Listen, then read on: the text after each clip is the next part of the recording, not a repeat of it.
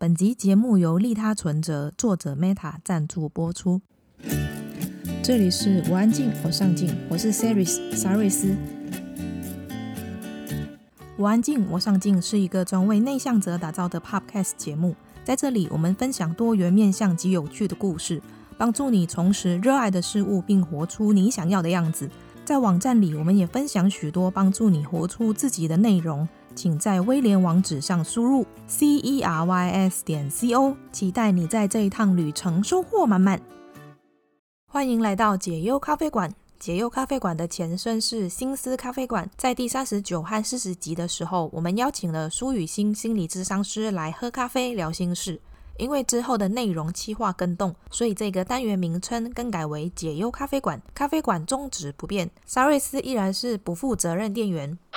因为不太负责任，所以解忧咖啡师来来去去，每次来的咖啡师都会不一样哦，这样才有新鲜感嘛。在咖啡馆里，我们将探讨一个主题或听众投稿。如果你有心事却没人知，可以投稿到解忧咖啡馆的专属信箱，解忧咖啡馆为你解开人生忧愁。帮助迷惘的你找到生命出口。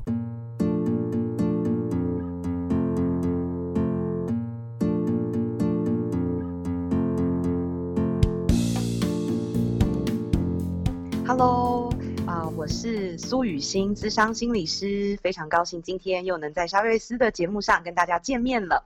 那我其实，在当智商心理师之前呢，我做了十几年的主持人，以及我又进到金融业做了五年的行销公关哦。后来哦，才因缘际会下进入了心理师的这份工作哦。所以呃，我今天要介绍的这一本书《社群假象》呢，其实我蛮有感受的，因为我以前的呃，包含演艺圈或者是金融业哦，都是一个非常重视外表包装的一个行业。那我非常了解大。家怎么样在这种外貌上做一个虚假的比较跟竞争，而这又会对我们的人类心理造成多大的痛苦？所以今天非常高兴有这个机会跟大家聊聊社群假象。说到这个，其实我还蛮想问你一个问题的，刚刚临时想到的，请说。就是呃，你是用 iPhone 吗？对，iPhone。那它不是会每一每一个礼拜都会跳出说，哎，你这一周的手机用了多久？这样。对，我我我 每一次啊，的数字。对，我每一次只要一看到说，哎，你你这个礼拜用了多久？多少？嗯、然后不是会有一个平均说，平均每天多少？嗯，我看到平均三个多小时，我吓到、欸。你才三个 多小时？对啊，很多哎、欸，我觉得很少，我觉得很多哎、欸，我想说，好，我每天三小时在划手机，我在干嘛？天呐，我还是觉得你蛮厉害的。那不然你多少？我我记得我之前有一阵子比较严重，大概都八小时。天哪，真的就是醒着的时候几乎都在放在旁边这样子，只有工作的时候没在用这样。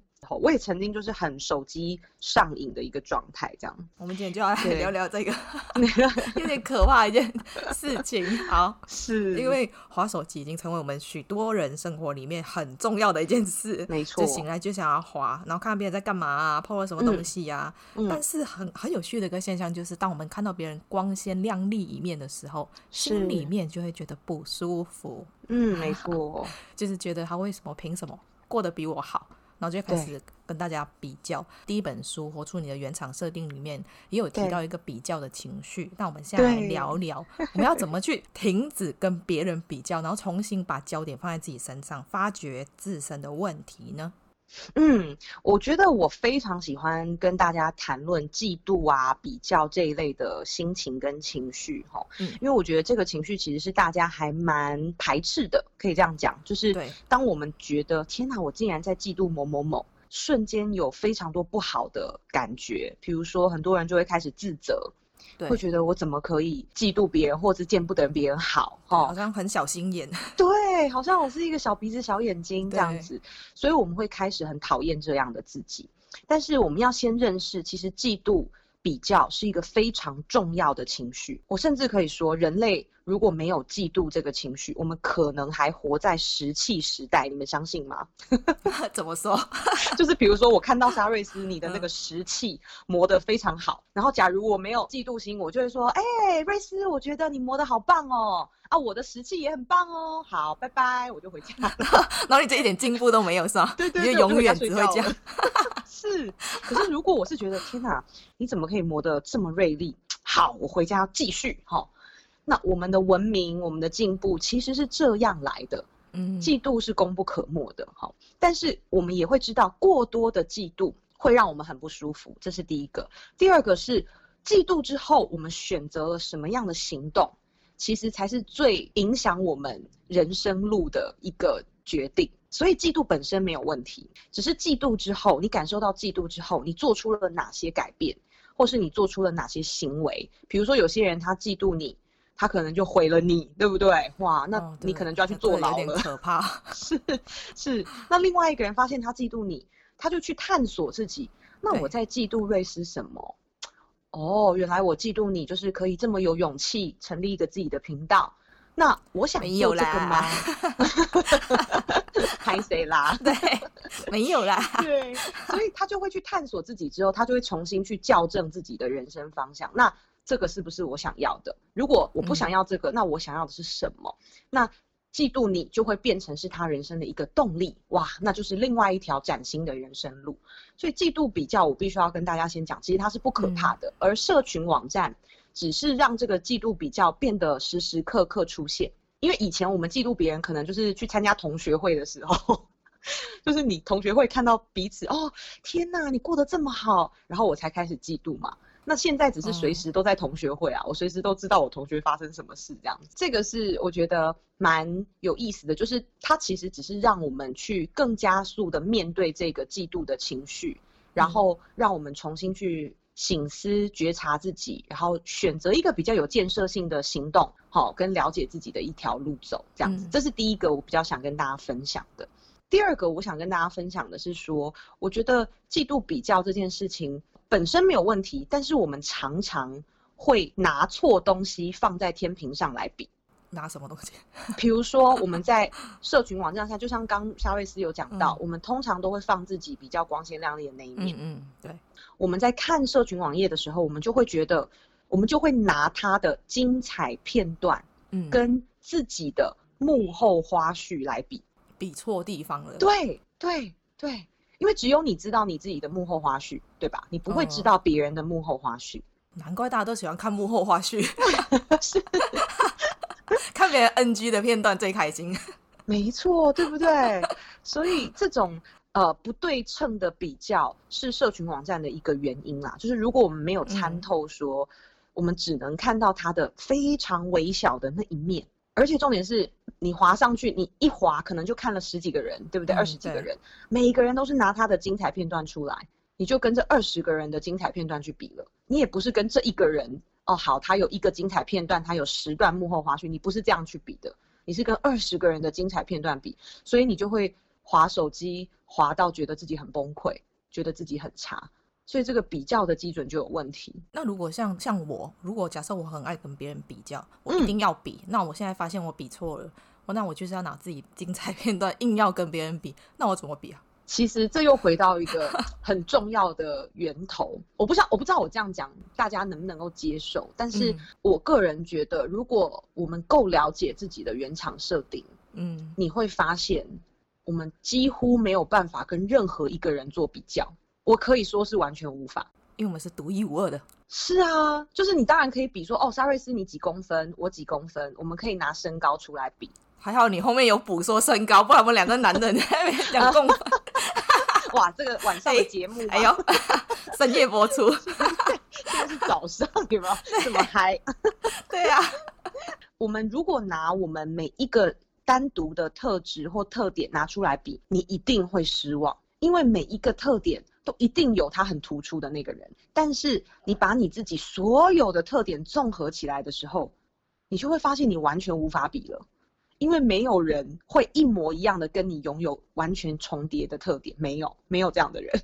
世界上的每一个人，即使是双胞胎都没有，即使是双胞胎都没有。对，没错，我们做过很多双胞胎实验，大家都非常的不一样，即便是同一个家庭出生的，所以比较的基准是不，是没有的，是不存在的。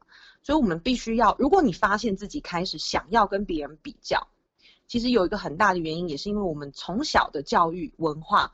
被教育来，我们只有单一个标准要去追求。比如说，我们小时候上学，班上就只有一个第一名可以争取嘛，对不对？对啊，所以你就会觉得说，那我没有拿到第一名，我就是不好。所以班上只有一个人是好的，其他人都是输家。对啊，就这是我一个而已耶，是想怎样逼死谁呀？是。可是那是功课。可是假如说每一个人的这个优点你都有看到的话，也许班上有一个最会打扫的第一名，有一个最会跑步的第一名，有一个最会说笑话的第一名。哇，每一个人都可以有一个最安静的第一名，也是第一名啊！就是它有各种的特色。哦对啊，想要跟我比安静？嗯，是是。对啊，所以这个特色，每一个特色都应该要。被尊重跟支持，只是现在的教育这个事情做不太到，因为我们的教育老实讲就是在制造罐头，嗯，每一个人他就要做成一模一样的罐头。可是你想要当罐头吗？我相信大家不想。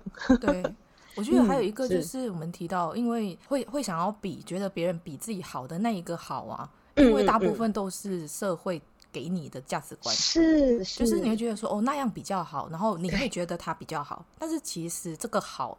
是你真的想要变成他那个样子吗？有时候想一想，好像也不是，嗯、你也不是真的是想要这样啊。没错，没错，就是刚才瑞斯说，如果呃要跟人家比，要怎么比？就是比如说，有时候我们看到一个人，他呃，像我之前看到一个学妹，我脸书上的学妹 po 出了一张照片，嗯，然后她那张照片就是她先生送她两个铂金包。拿那么多，拿那么多干嘛？拿那么多怎样啊？大概是生气了，开始开始嫉妒，干嘛？怎样？拽屁啊！然后呢，好像是他生日啊，然后他先生就送他两个铂金包，然后我还上网去查，大概一百多万台币哦，吼，加起来。假的啦！然后他又抱着他的刚出生的小孩，好，就一个和乐融融，然后又很富有的一个画面，就呈现在我的脸书上。嗯，我记得我看到这张照片的那天，是我还在念心理研究所，交完期末报告的那一天。原本是很开心的一天，嗯，对。然后可是我躺在床上滑手机，滑到这张图片的时候，我就滑不下去了。后来我就开始痛哭，我就觉得好嫉妒、好难过、好生气，各种情绪都有。嗯，后来我就哭了一阵子，大概十分钟吧，稍微平复一点点之后，我就开始想。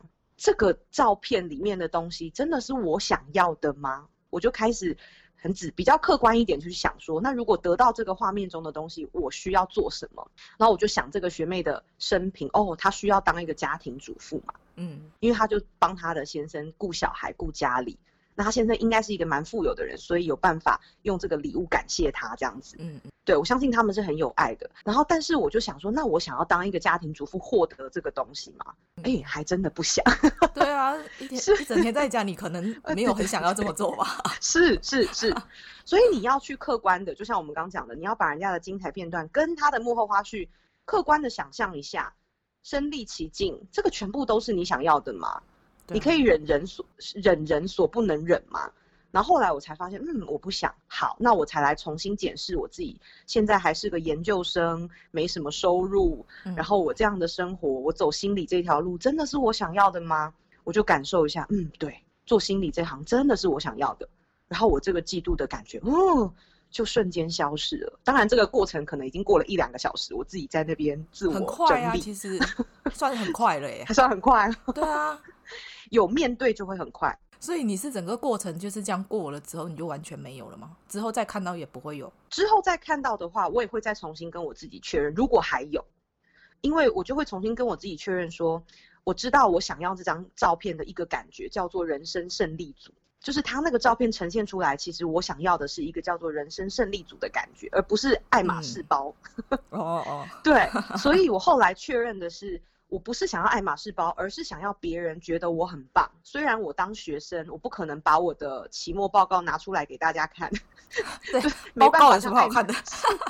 拿出来看，对，所以我就觉得好像自己没有办法受到大家的肯定。嗯、可是我内心知道这是暂时的，所以后来我再看到这张照片的时候，我就会了解我嫉妒的是什么。那我想要的东西，其实我已经 on the way 了嘛。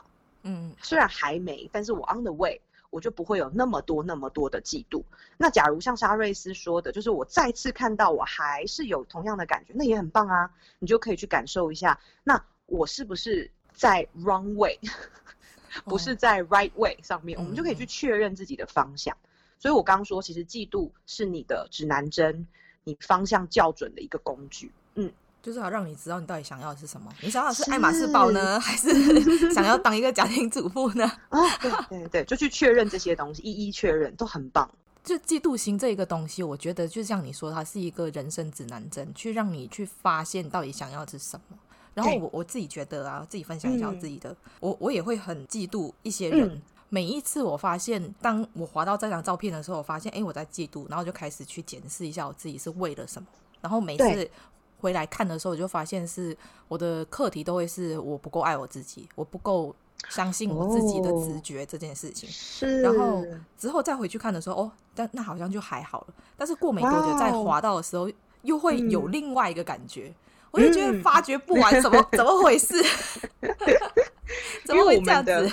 我们的阴影是很大一片的嘛。其实我们人有一半的部分都是阴暗面哈。嗯、那我觉得这个阴影面呢，其实它就会透过这些我们跟外界互动产生的不舒服的感觉来提醒你，嗯、你有一块阴影还没有被你照顾到哦，还没有被你疗愈哦。所以我们会有对外人、对外界。对社群网站不舒服的感觉，它都是来提醒我们去回过头来好好的照顾自己，所以不用害怕，好像一再出现。但是沙瑞斯，你很棒的是，你已经感觉是不一样的东西了，对不对？就是你上次处理完的课题，对，已经 OK 了，对不对？对，但是还是会因为还是会会有那个感觉，我就会觉得，因为处理的过程其实是痛苦的，不得不说，是，是就是会很难过，开始去挖掘自己的黑暗面，然后你就会想说，怎么？怎么把自己过成这个样子的那种感觉？嗯 对啊，哎，是人生。对啊，好像就是有不同的功课会在不同的时机点出现。嗯，我我还是老话一句啊，我觉得当这个功课出现的时候，就是宇宙觉得你可以承担的时候，他才会把这个功课给你。对，这么看得起？他相信你，对，他相信你可以承担，即便你觉得这功课怎么会那么痛苦，怎么那么大，但你都可以承担，他才会给你。他不会给你无法承担的，也是啊。哎，那我想要问一个，就是，嗯、呃，假设他给我这个功课，我怎么知道我做的交的作业是对的？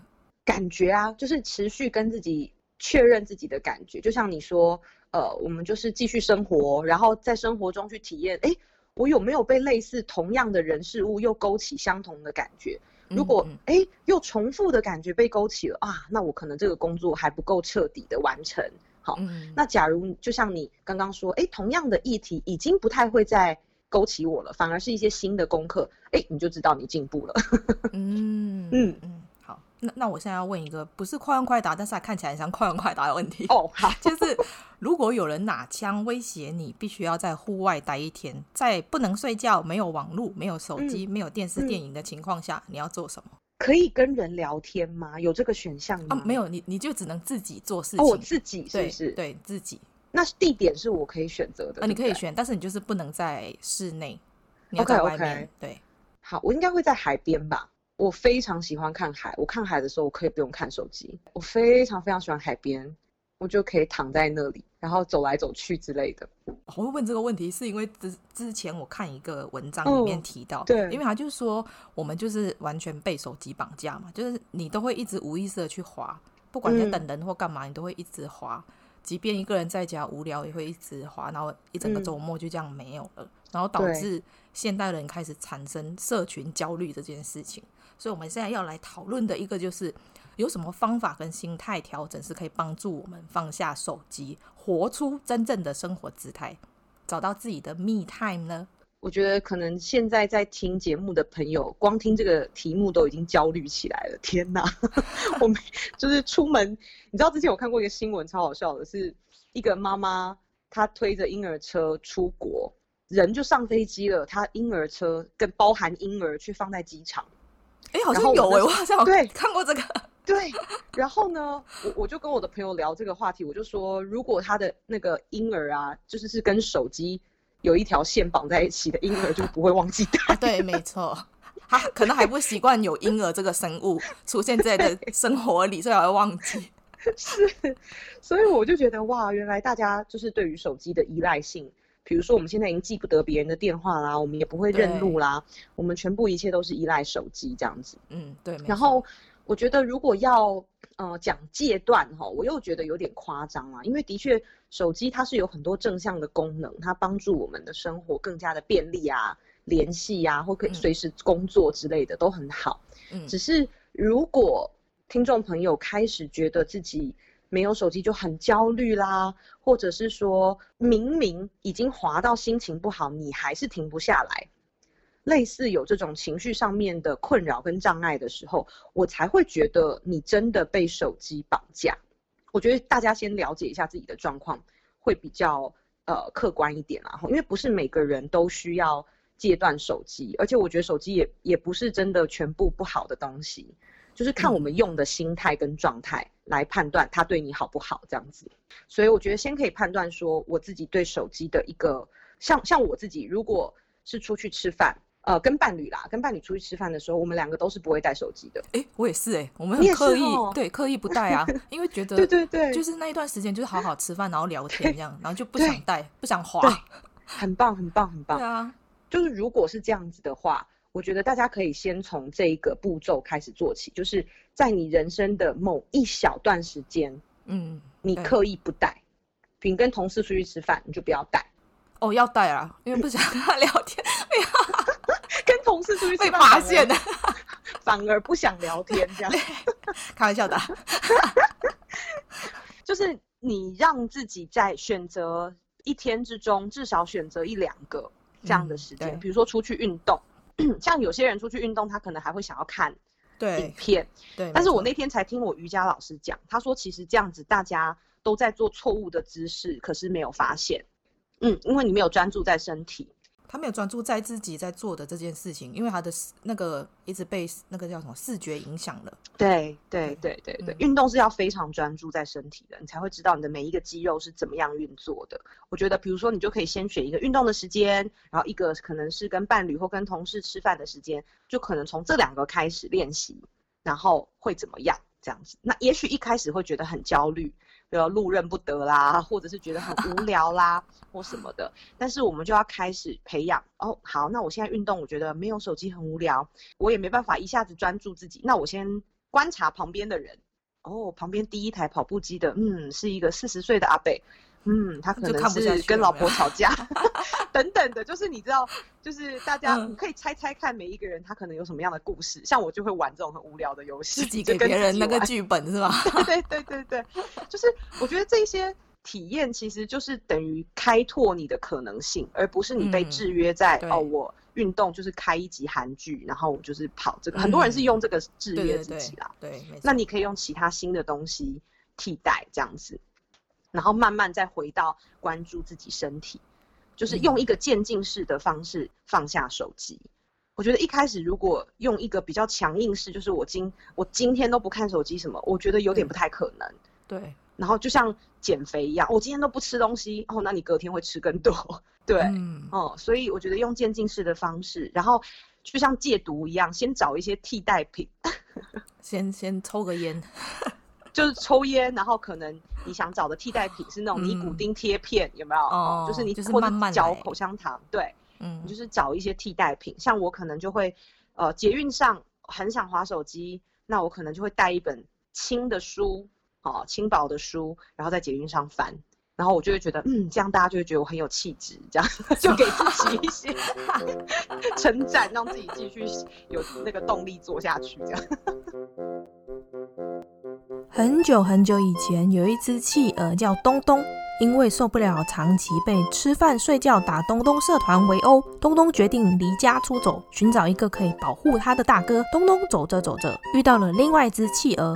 这只企鹅看起来威风凛凛，对着天空大声地说：“我要成为大老板。”东东顿时觉得这只企鹅太帅了，他一定可以保护我，于是决定拜师学艺。第一天，东东学到的第一句话：“不要比较，不要焦急，先把根基扎稳。”东东开始每天跟着这一位企鹅大师练功。练着练着，东东开始强壮了起来。有一天，东东问企鹅大师：“感谢师父，赞叹师父，徒儿学有所成，终于为自己勇敢了。敢问师父大名，好让徒儿在有生之年好好报答师父。”企鹅大师这时候甩甩头上的四根头发，以不屑的眼神看着东东。我就是酷企鹅。哦耶！我最爱的酷企鹅出书啦！你知道谁是酷企鹅吗？他就是三丽鸥旗下的卡通人物。他只有四根头发，对一切翻进白眼，很不屑的企鹅。不要看他好像很坚强，每一次逛三丽鸥专卖店，全部都是 Hello。酷企鹅都是被放在角落。这一次的新书将教你，即使身处逆境，依然可以有掌控命运的能力。酷企鹅读君主论，告诉你自己的命运自己决定，无法假手他人。一起和酷企鹅大师培养无论任何局面都能够克服的力量吧。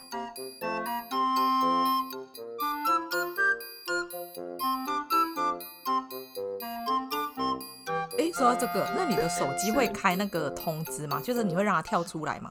呃，我会选择性的让一些跳出来，因为工作上的东西，嗯嗯，我还是会看。但是如果是我知道这个群组很常聊天，可是。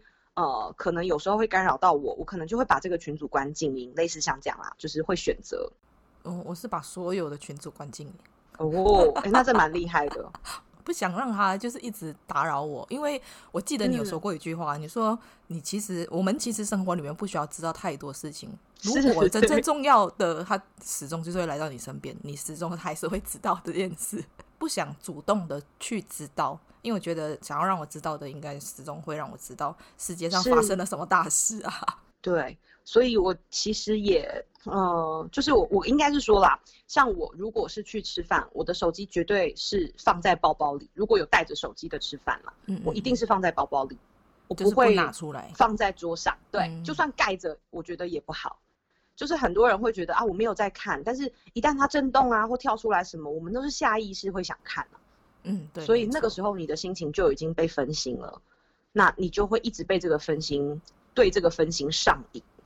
嗯、这本书里面就是在讲，其实我们对于社群的一个依赖啊，或者是对讯息跳出来，它就是在控制我们脑内多巴胺的分泌。哈，那如果你发现，哎，它跳出来，你解锁它看一下是什么。哦，了解了，原来是这样子，完成一个任务的感觉，你就会渐渐对这个感觉上瘾。也可以先从就是关掉通知开始，不需要就是完全不看手机，嗯、因为有时候是因为它跳出来，你不得不看，那你就把它关掉。对对对对，很好，这个很好。对啊，想到一个就是，像有一些人还会讲说啊，如果我我不看手机的话，万一有重要的事情找我，那怎么办？哎，我觉得这个可以让自己是规定一个时间。去划手机，这个好像唐凤，你你知道台湾的那个政务官唐凤吗？对，他有给过一个建议，我是觉得蛮有意思的，但我不确定大家能不能做到啦。然后就是说，像他就会规定自己可能八点开始工作，然后工作两个小时之后呢，他十点到十点半会回复 LINE 讯息、email 讯息，然后回复完十点半到了，不管他有没有完成，他就会继续去工作，然后可能到十二点，他再他再来回这个 LINE 讯息这样子。我觉得他是给自己一个时间限制，说我就在这个半小时之内专注的把 Line、把手机上要看的东西看完。就是他做任何事情都是带着专注去做，而不是无意间的被分心再回来，被分心再回来。其实那样子很容易累哦。我们如果常常被分心，其实精力是会消散的更快的。所以很多人上班很容易累，原因就是你太常有分心的东西了。就是让自己是感觉是有主题式的。我现在是专心之前在工作，那我等下半小时就可以好好的玩，你就尽情的滑。对对对对，没错没错没错。在那个出书之后，不是开始经营那个粉钻吗？IG 还有那个 YouTube，那你有没有 就是被社群网络绑架呀？呃，我觉得我倒是被自己跟出版社的期待绑架。哦，真的吗？那那你怎么解决啊？因为老实讲，我不是一个。Social media active 的人啦，我我不是，我连我自己的脸书都很少 po 东西了。以前我是，嗯，我刚刚讲说，我以前是个非常爱玩手机，然后很很很活跃在社群网站上的人。然后可是，呃，当我现在这份心理师的工作越来越丰富，然后我跟人，因为我每天都有很多个案跟很多观众嘛，那我跟人的互动越来越。丰富之后呢，我就发现我对社群网站的需求变得非常少。因为当我以前这些人的互动需求不足的时候，我当然会想要从社群网站下手，跟别人获得互动。哦，有人来按我一个赞，我就觉得我跟他有互动；有人来留言，我回他留言，我就觉得我跟他好像变好了。就是透过这个方式来获得满足，可是还是会觉得空虚，因为那种互动并不真实，不不够真实。对，就是你你明明跟他很多网络上的互动，可是其实你跟他还是网友，你们私底下其实也很少联络或什么的，那种感觉是很很吊诡的，会觉得哈，到底是什么？所以我们的内心还是有一块很不满足的部分，嗯、这个会让你使用更多的社群网站，因为你会想要得到更多的回应，来让我感觉满足，它就会变成一个恶性循环。所以当我变成一个心理师之后，我反而在社群网站的使用上变得很少很少很少。嗯，真的很少，嗯，对，就跟以前比起来，所以我倒是没有被粉砖、IG、YouTube 绑架，可是呃，因为我觉得我开始经营之后呢，会有一些粉丝啦，嗯，或者是像呃出版社他们有宣传的需求，他们就会觉得你可以 post 什么，你可以 post 什么这样子。那你有没有很压力？有，我有时候就会跟他们沟通，我就会说我知道这个可能是宣传的需求，所以在出书今年三月到六月这三个月的出书期。我的确比较配合的去 po 一些文章跟宣传这样子，我觉得这是 OK 的，因为我觉得啊、呃，这是我自己的书嘛，我也我是作者，我也要负一部分的宣传的责任，嗯、所以这个有点像是工作。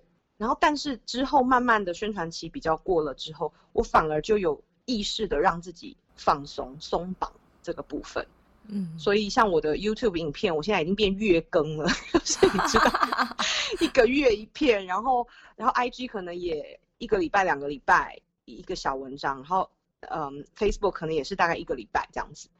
然后我觉得这个频率，也许对一般在经营社群网站的人会觉得太少，因为你社群网站 po 多了，它的那个那叫什么露出率哦，还是点击率之类的，曝光什么？啊，曝光率，对对对对对，才会上升。对。那我一开始也有被这个东西绑架，觉得很害怕，是不是？如果我不 po 文，大家就看不到这样子，嗯、就掉粉啊。对呀、啊，可是我后来就觉得，如果要被这个东西绑住的话，我 po 出来的东西就会为就会变成为 po 而 po。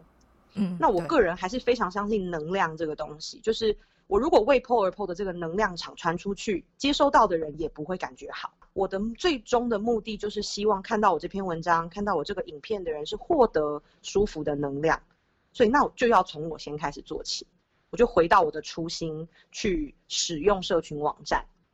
那一旦确定了这是我的初心之后，我就比较没有被这种什么啊要赶快 po 啊 po 多一点这种紧张感绑架的感觉了。嗯，嗯，那你就比较不会受那个数字影响，就比较会想说嗯嗯嗯哦，我现在订阅多少，现在按赞的是多少？对，我以前超会，一开始经营的时候一直算是吗？对，就是觉得哈怎么怎么这个文章还没有人按啊，然后是不是我写的不够好啊，或者是我 po 的时间是不对啊等等的，就是会很在乎这个东西。然后，但是我后来就是觉得说，呃，就是就算有一些按赞数很少的文章，还是会有一些粉丝告诉我说这一篇对他的功能很大，嗯，帮助他很多，那我就会知道说，OK，就算这一篇只有一个人觉得有用，那我也功德圆满。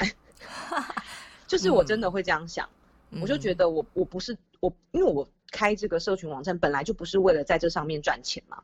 所以我没有这个压力啊，我不是 YouTuber 或什么的，所以我只是为了传递讯息。嗯、那既然这个讯息已经传递出去了，接收者是谁，他们得到什么，其实就是大家自己的决定，或是这就是宇宙的安排。嗯、我其实不需要插手管这个部分。对，我个人是觉得还好。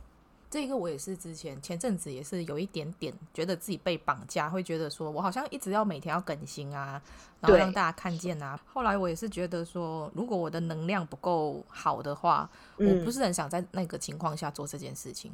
对对对，没错没错，对啊，就是没有那个感觉想要做的时候，我就不想做，嗯、因为我觉得不要勉强自己去做一些自己目前还不想要做的事情。是啊，因为之前我也因为出书认识了很多网络工作者、YouTuber 或什么的。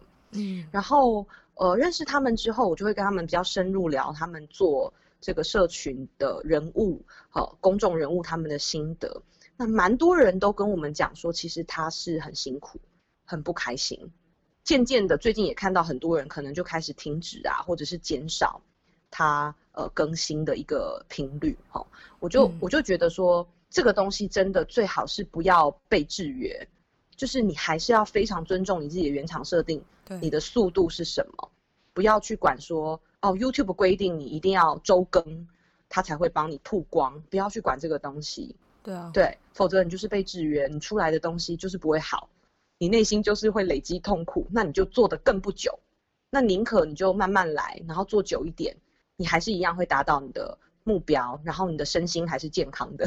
那我们再来聊一个最后一个提到跟内向有关的，就是内向者常常不好意思拒绝别人，嗯、比如说主管或者同事希望互加脸书或者其他社群，然后内向者心里面百般不愿意，很想拒绝，但就很怕，因为会很尴尬，就还是加了。有哪一些适合内向者 say no 的方式吗？这个题目太可爱了。我会觉得，呃，其实我我对于社群网站，我我自己个人认为啦，哈、嗯，它就是一个社交的地方。所以我觉得这个对内向者的确比较辛苦的一点，就是说，呃，其他人如果非内向者的人，他可能不一定能够同理为什么你不让他加。然后他可能就会很生气，觉得你不喜欢他。但是老实讲，也真的是这样，对，就是就很想承认，对了，我就是我就是不喜欢你，怎样？对对对对对，所以我们就要很有意识的知道说，说我能够承担的这种人际的裂缝能到哪里？嗯、我觉得先诚实的问自己，不要以为自己能做一个百分之百的好人，先突破这个框架，因为很多内向者都会告诉我说。